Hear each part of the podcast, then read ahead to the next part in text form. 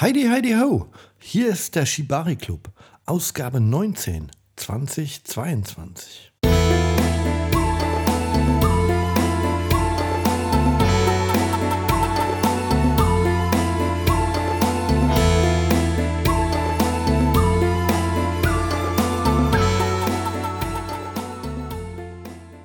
So, liebe Seilsportfreunde, Heute soll es mal um die Frage gehen, die ich wirklich sehr, sehr oft im Unterricht gestellt bekomme.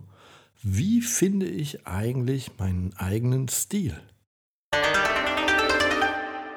Gleich mal vorneweg die schlechte Nachricht. Ich kann euch da keine konkrete Antwort oder Anleitung im Sinn eines Rezeptes oder einer Blaupause geben. So funktioniert die Geschichte leider nicht. Ich kann euch auch gleich den zweiten Zahn ziehen. Das Ganze dauert.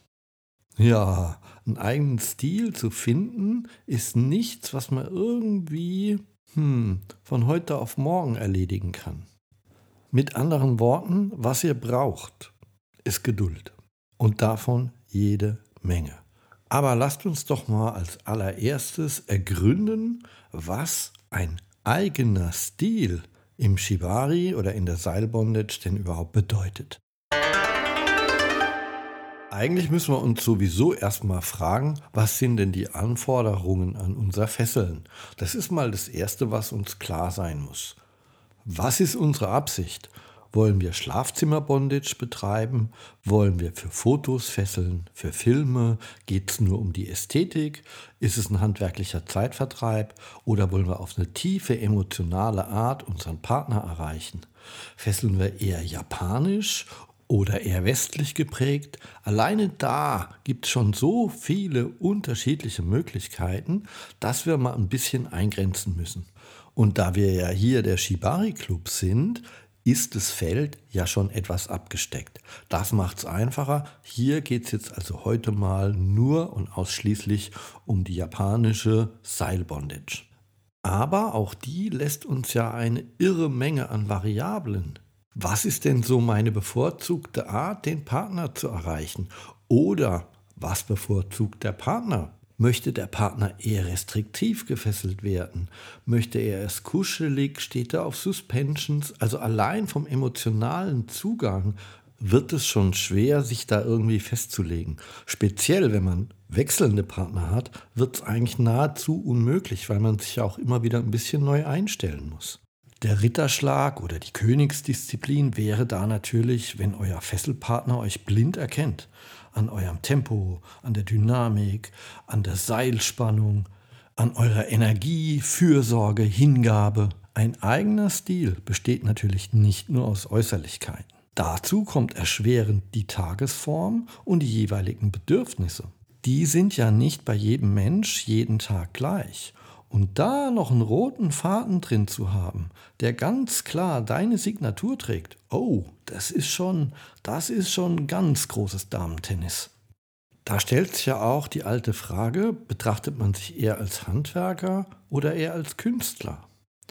Wenn ich Glaser von Beruf bin, dann werde ich wahrscheinlich, wenn ich irgendwie auf die Baustelle komme, nicht immer dieselbe Fenstergröße vorfinden. Mal ist es ein kleines Entlüftungsfenster im Badezimmer, mal das große Panoramafenster im Wohnzimmer. Da werde ich mich jeden Tag neu einstellen müssen und flexibel reagieren müssen. Wenn ich Künstler bin, kann ich mir es durchaus erlauben, mal eine Schaffensperiode nur quadratische Fenster in Bleiglas zu machen. Das kannst du als Handwerker natürlich nicht tun. Trotzdem gibt es natürlich auch im Handwerklichen sowas wie eine eigene Handschrift. Und da stellen sich Fragen wie, wo liegt denn eigentlich so mein persönlicher Fokus als Rigger? A, für den persönlichen Kick, aber vielleicht auch in der medialen Darstellung. Wo ist denn so das Augenmerk? Stehe ich auf ausdrucksstarke emotionale Gesichter? Reizen mich eher sehr restriktiv in bestimmte Formen gebundene Körper? Habe ich Ambitionen in dynamischer Action à la Rambo? Oder möchte ich vielleicht lieber auf der Bühne mit akrobatischen Elementen eine Geschichte erzählen? Unser Hobby ist ja so vielseitig, dass natürlich die Anforderung an die Sache auch stilprägend wirken wird. Die Ästhetik spielt dabei natürlich eine entscheidende Rolle. Wie soll denn die Form des gebundenen Körpers sein? Eher klassisch, wie man das aus japanischen Holzschnitten kennt, so in Anführungszeichen, sag ich mal, traditionellere Fesselungen mit Anlehnungen an das Hojo oder Hobakujutsu oder vielleicht auch mal ganz modern, auf eine ganz abstrakte Art, vielleicht im Zentai mit Neonseilen und Aluminiumrohren statt Bambus. All das ist ja möglich. Fessle ich gerne symmetrisch, muss vielleicht symmetrischer fesseln, weil das was mit der Statik zu tun hat? Oder kann ich es mir erlauben, nach japanischem Vorbild gerade Linien zu brechen und eher so ein bisschen rough and tough, Hausmeister-Style die ganze Sache ins Ungleichgewicht zu bringen? Und welche Figur mache ich als Rigger eigentlich dabei? Bin ich eher so der Typ, an den man sich anlehnen kann, der Fels in der Brandung, der sich einmal zum Beginn der Session auf die Tatami setzt und dann nie wieder einen Millimeter bewegt? Schwebe ich vielleicht wie eine kleine Elfe, wie das die Nina Russ immer so schön gemacht hat, ums Modell herum? Bringe ich da Comedy-Elemente à la Bob Ropemarks rein? Oder mache ich Kabuki-Theater mit Seil wie Otto Nabasan? Mit welcher Arbeitsweise komme ich gut zurecht? Klassisch doppelt gelegtes Seil, so wie wir das aus allen Schulen kennen, oder vielleicht mal was ganz Verrücktes mit nur einem einfach gelegten Seil und damit sogar Suspensions, so wie der Nicolas Jeroy das macht. Bevorzuge ich eine eher klare und einfache, aufs Modell zielende Linienführung oder möchte ich lieber das Gesamtkunstwerk betrachten und mache viele Richtungswechslereien, halbe Schläge, Eiffeltürmchen und Schnörkel? Lasse ich den Kasari, also den Restseilverbau, ganz raus und arbeite sogar extra mit heraushängenden Strippen, so wie das der Noshibari aus Spanien macht? Oder mache ich einfach gerne viele Schleifchen wie ein Mino aus der Schweiz? Man weiß es nicht. Es gibt so viele Möglichkeiten und die werden nicht weniger, wenn es dann noch um die Präsentation geht, zum Beispiel die Fotografie. Bin ich ein Liebhaber der Bilder von Norio Sugiura oder bin ich eher ein Kunstfreak und stehe auf Araki? Wir können gar nicht alle Variablen aufzählen, die euren eigentlichen Stil ausmachen oder ausmachen werden. Und je vielseitiger ihr da unterwegs seid, desto weniger wird natürlich eine klare Handschrift bei euch erkennbar werden. Zumindest wird die schneller promotet oder für andere offensichtlich, wenn ihr auch mit eurem Werk nach draußen geht. Also sprich, euer Bondage irgendwie in Bildern, Film oder auf der Bühne irgendwie präsentiert. Am Ende des Tages spielt auch die Partnerwahl eine Rolle, so schäbig das klingt und ist. Aber es ist ganz klar, wenn ihr nur Männer, nur schwergewichtige tätowierte Biker oder nur Menschen unter 40 Kilo oder nur langhaarige grüne, gelbe gestreifte Models fesselt, dann stecht ihr natürlich aus der Masse der anderen auch irgendwie heraus. Wie man solche Auswahlkriterien ethisch, moralisch bewertet, ob man das dann als oberflächlich empfindet, das überlasse ich euch ganz selbst, das ist nicht unser Thema hier. Für mich als Nawasabi kann ich aber sagen, dass sich das bei mir immer auf eine natürliche Art ergeben hat. Ich wäre jetzt noch nie auf die Idee gekommen, nach Models in der Gewichtsklasse oder nach der Haarfarbe oder lange Nase, kurze Nase, ich weiß es nicht, was sonst zu suchen, äh, war nie mein Ding und wird es wohl auch nie sein. Wenn ich mich über das Seil verliebe, dann ist es so und dann ist es schön und wenn nicht, dann ist es eben nicht so. An der Stelle können wir jetzt mal schon so ein kleines Resümee ziehen, bevor wir uns dann so ein bisschen der Praxis zuwenden. Ich glaube, in Sachen Seilbondage, speziell emotionaler Seilbondage, ist es extrem schwer, einen eigenen Stil zu finden und es dauert noch mal viel länger, als es bei anderen Dingen der Fall ist wenn ich zum Beispiel Bildhauer bin, dann kann ich ganz einfach mir immer dieselbe Sorte Stein nehmen und sagen, ab jetzt mache ich mal nur Gartenzwerge, ja, weil ich da Bock drauf habe. Und dann irgendwann kennen mich die Leute für meine besonderen Na äh, Nasenzwerge, wollte ich schon sagen. Nasenzwerge, auch schön. Gartenzwerge, ja. Äh, aber im Shibari haben wir es mit Menschen zu tun. Wir fesseln Menschen, wir fesseln keine Steine. Das heißt, wir sind ja immer zu zweit. Und das macht die Sache schon komplexer und irgendwie komplizierter. Den jungen Fotografen rät man ja immer, entscheide dich für eine Art der Fotografie. Also sprich, werde Landschaftsfotograf oder mach Menschen, also Porträts und Street Photography. Aber entscheide dich für eine Sache und mach die richtig gut und dann wirst du auch damit erfolgreich und berühmt und reich. So, das ist so das Credo bei den Fotografen. Ja, mach das mal als Rigger. Was willst du da machen? Ich mache jetzt nur noch Suspensions. Ja, dann musst du aber erstmal einen Partner haben, der das mitmacht und auch mitmachen kann. Und das sollte man bitte, bitte eben nie vergessen. Wir sind am Ende des Tages immer irgendwie zu zweit. Oder wie ich es immer ganz professionell und charmant meinen Schülern mit auf den Weg gebe, ohne deinen Partner bist du nur ein Idiot mit einem Stück Seil in der Hand. So, jetzt aber mal genug gejammert, ja? Jetzt habe ich mir die ganze Scheiße hier angehört. Jetzt will ich aber wissen, wie ich meinen eigenen Stil. Ach so, nee, Moment, ich mache ja den Podcast. Die Antwort auf die Frage, wie man seinen eigenen Stil findet, ist so einfach wie erschreckend. Kopiere deine Vorbilder.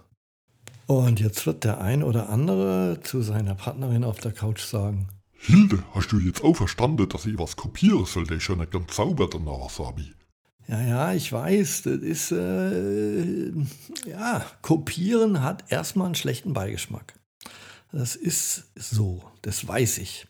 Aber es gibt einen Unterschied zwischen gutem Kopieren und schlechtem Kopieren. Ich spreche hier nicht über irgendwelche Urheberrechtsverletzungen oder dass ich jemanden etwas stehle und es dann für mich beanspruche und da meinen Namen drauf klebe, also dass ich mich da irgendwie mit fremden Federn schmücke. Darum geht es explizit natürlich nicht. Das wäre schäbig und das macht man nicht. Mit eurer Erlaubnis mache ich mal einen ganz kleinen Ausflug in den Bereich Film. Wer von euch kennt denn den Quentin Tarantino? Bin mir sicher, ganz viele von euch kennen den. Also zumindest für meine Generation ist es ja ein richtiger Heroe der Filmkunst und äh, er hat ja ganz viele bekannte Filme gemacht, hier Kill Bill, Pulp Fiction und wie sie alle heißen. Und ähm, keiner käme wohl auf die Idee, zu Quentin Tarantino zu sagen, ja, du bist ja ein Nachmacher, du kannst ja nur abschreiben. Du kopierst ja nur. Ich glaube, wir alle, die wir Tarantino-Filme schätzen und mögen, würden sagen, ja, der hat einen eigenen Stil. Also wenn ich so einen Tarantino-Film sehe, zack, weiß ich sofort, ist von dem. Irgendwie hat der Typ eine ganz eigene Handschrift. Aber jetzt erzähle ich euch mal was, was ihr vielleicht noch nicht wusstet. Die Tanzszenen in Pulp Fiction, die wurden kopiert, die sind nachgemacht. Und zwar aus dem Film Band of Outsiders. Und der Twist zwischen der Yuma Thurman und dem John Travolta, der ist sogar eins zu eins abgeguckt bei dem Film Eight and a Half. Die Autofahrt zurück vom Boxkampf von Bruce Willis hm, wurde bei Psycho geklaut. Die blutenden Augen bei Kill Bill stammen aus dem Film Stadt der lebenden Toten. Die Motorradfahrt ist von Game of Death und last but not least die Schwertkampfszenen vor dieser beleuchteten Wand, ganz ikonisch für den Film, die sind eins zu eins übernommen aus Samurai Fiction. Alles Filme, die nicht von Tarantino gemacht wurden. Als Kate Bush in den 80ern Erfolg mit dem Song Rocketman hatte, wusste ich gar nicht, dass das eigentlich mal ein Hit vom Elton John war. Und immer, wenn ich von der Bühne komme, kommen irgendwelche Leute zu mir und sagen mir, also du guckst irgendwie, du ziehst so eine Schnute wie dein Lehrer. Manchmal, da meint man gerade irgendwie, man guckt Steve ins Gesicht. Hilde, hast du das gehört? Jetzt gibt das auch noch zu. Ich gestehe, voll und umfänglich. Und genau das unterscheidet ja von einer Urheberrechtsverletzung oder einem bösen oder absichtlich niederträchtigen Kopieren. Es handelt sich um eine Ehrerbringung, um eine Hommage. Und das ist der kleine, aber feine Unterschied. Wenn Kate Bush den Song vom Elton John so geil findet, dass sie sagt, den will ich auch machen, den will ich auch machen, dann ist es ja nicht dasselbe, als wenn sie irgendwie das Lied klaut, unter eigenem Namen veröffentlicht und den Elton John totschweigt. Und natürlich steht Quentin Tarantino zu jeder der Vorlagen und sagt, Das sind meine großen Meister, von denen habe ich gelernt. Das ist meine Respektsbekundung in meinen eigenen Werken. Und wenn ich gucke, wie mein Lehrer, worüber ich mir ehrlich gesagt gar nicht bewusst bin, dann mache ich das, weil ich den gut finde und es wahrscheinlich automatisch irgendwie adaptiere, weil ich mir hunderte Videos und Bilder von ihm angeschaut habe. Menschliches Lernen basiert in weiten Teilen auf Hingucken und Nachmachen. Und wer schon bei mir im Unterricht war, der hat es schon vielleicht miterlebt, wie ich krantelig werden kann, wenn mir die Leute nur so oberflächlich zugucken. Wenn ich sage, hast du es gut gesehen und mich extra noch drehe und derjenige sagt dann, ah ja, du hast einen Knoten gemacht. Ja, das hätte meine fünfjährige Nichte auch gemerkt, dass ich da einen Knoten gemacht habe. Das würde jeder Affe merken, der Schuhe binden kann. Darum geht es ja nicht, sondern wie habe ich den gemacht? Wann habe ich mit welcher Hand wohin gefasst und wie haben sich meine Finger bewegt? Stand ich weit vom Modell weg? Mittlere Entfernung? Stand ich ganz close dran? Wie habe ich denn beim Zuziehen des Knotens geatmet? Habe ich dem Modell auf die Kniescheibe gestarrt? Habe ich durch das Modell durchgeguckt oder wo ganz anders hin? Habe ich den Knoten schnell oder langsam zusammengezogen? In welche Richtung habe ich denn das Seilende gezogen? Zur Mitte des Modells hin oder einfach quer durch den Raum? Das sind alles super wichtige Dinge und Details.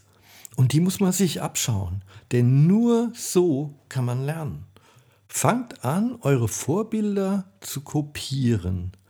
Und auf diesem Weg lernt ihr, warum derjenige was und wie macht, aus welchem Grund er etwas so und nicht anders macht. Der Vorteil von einem festen Lehrer, dem ihr vertraut, ist natürlich der, dass der sich immer noch dazu erklären kann. Der kann euch das alles noch verbal aufbereiten und ihr könnt das fotografieren oder die Stunde auf Video aufnehmen. Aber man lernt ja nicht immer nur von seinem eigenen Lehrer. Manchmal lernt man ja auch, indem man sich die Sachen anderer anschaut. Bühnenshows, Bilder, Lehrvideos.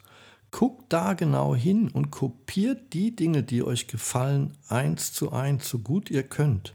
Und versucht auf diesem Wege ein Verständnis für den anderen zu bekommen. Der Punkt, an dem ihr der Sache euren eigenen Stempel gebt, also die eigene Prägung verleiht, den könnt ihr gar nicht forcieren. Der kommt automatisch. Und in der Regel dauert es sehr, sehr lange. Und damit meine ich nicht Tage, nicht Wochen, auch nicht Monate, vielleicht kommt er auch gar nicht. Und ich kann noch nicht mal sagen, ob er bei mir schon gekommen ist oder wie oft. Denn das kann man selbst sowieso nur ganz schwer beurteilen. Eure Personality und eure Erfahrungen und das, was so ein Menschenleben ausmacht, das schlägt irgendwann durch. Du kannst dich nicht im Seil verstecken. Und das Kopieren von anderen, die ihr schätzt, hilft euch auszuloten, was steht mir gut, was passt zu mir, was funktioniert für mich und was nicht. Setzt aber voraus, dass ihr euch wirklich auch voll darauf einlasst und der Sache immer erstmal eine Zeit gebt zu wirken. Ist nicht so, dass wenn man eine Technik mal eben nachmacht, dass man dann auch wirklich versteht, warum derjenige das so gemacht hat. Nein, man muss das über eine lange Zeit selber erfahren in der Praxis. Henri Cartier-Bresson hat ja mal gesagt, es gibt keine neuen Dinge mehr in der Welt. Du kannst die Dinge immer nur wieder neu arrangieren.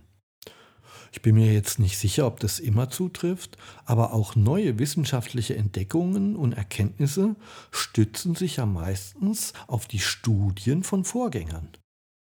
Ich habe mal ein Interview gelesen von einem Kunstfälscher, also jemand, der Bilder alter Meister gefälscht hat. Und er ist im Knast gelandet und da wurde ein Interview mit ihm gemacht. Wirklich sehr spannend, weil der hat nämlich gesagt, wir Fälscher haben ein viel höheres Kunstverständnis als jeder Historiker. Warum hat er das gesagt? Ganz einfach, weil er gesagt hat, wir müssen praktisch eins werden mit der Person, die wir kopieren. Und auf diesem Weg machen wir alles das durch, die ganzen Leiden sozusagen, ja, die auch der ursprüngliche Meister durchgemacht hat. Wir werfen erstmal 100 Bilder in Müll und irgendwann wissen wir, ah, hier, an der Stelle, ja, da musst du dünnere Farbe nehmen oder dickere oder musst einen Spatel statt einen Pinsel nehmen, sonst verwischt es alles. Jemand, der sich nur in der Theorie damit auseinandersetzt, der wird diese wertvollen Erfahrungen natürlich nicht machen. Ein großer Fallstrick ist meines Erachtens, dass viele, egal ob beim Shibari oder auch in anderen Bereichen des Lebens, zu früh anfangen zu denken, naja, jetzt muss ich meinen eigenen Weg gehen, jetzt muss ich meinen eigenen Stil finden. Und es endet meistens nur darin, dass sie aufhören zu lernen. Aber mehr tut sich dann auch nicht. Das ist eigentlich auch nicht verwunderlich, denn der eigene Stil, den kann man nicht erzwingen. Der kommt von alleine. Oder er kommt eben noch nicht, dann war es noch nicht der richtige Zeitpunkt. Für all die, die sich ein bisschen für die japanische Kultur interessieren, da gibt es ein Konzept, das nennt sich Shuhari. Und es ist ein Lernkonzept, was den Weg zur Meisterschaft beschreibt. In allen Disziplinen. Die Silbe Shu bedeutet eigentlich so viel wie beschützen oder bewahren. Man könnte das aber auch mit kopieren interpretieren. Denn wenn man was kopiert, dann beschützt und bewahrt man es ja auch. Ja? Also man kopiert die Kunst des Meisters und bewahrt sie dafür auch für spätere Generationen. Die Silbe H bedeutet so viel wie durchbrechen oder zerreißen. Und das könnte man so interpretieren, dass man irgendwann anfängt, starrere Formen oder Dinge, die man immer eins zu eins kopiert hat, aufzubrechen oder ein bisschen auseinanderzunehmen, zu variieren, vielleicht sich selbst mehr einzubringen. Bleibt noch die Silbe Ri, die bedeutet sich zu entfernen oder sich zu trennen. Das wäre dann, naja, eigentlich fast der Abschied vom Meister. Man würde dann also praktisch komplett seinen eigenen Weg gehen. Ich bin mal ganz ehrlich, wenn ich manchmal so durch die Szene gucke und dann habe ich so den Eindruck, als wollen viele mit der letzten Silbe anfangen. Und ich darf spoilern, das funktioniert nicht. Hilde, jetzt sagt er auch noch, dass mein Freestyle keine Kunst ist. Nee, sagt er nicht. Das ist schon okay mit dem Freestyle. Aber man tut sich halt deutlich leichter, wenn man erstmal seine Vorbilder eins zu eins kopiert und ein Verständnis dafür entwickelt, warum die was wie tun. Und das mit dem eigenen Stil, das ist dann gar nicht so wichtig und kommt von ganz alleine, ohne dass ihr irgendwas machen müsst. Naja, und das ist doch mal echt eine coole Botschaft. Wann kriegt man denn schon mal was im Leben geschenkt? Einfach so, ohne dass man irgendwas dafür tun muss. In diesem Sinne, ich wünsche euch ein ganz tolles Wochenende. Bleibt einfach so, wie ihr seid, dann seid ihr stylisch genug. Tschüss.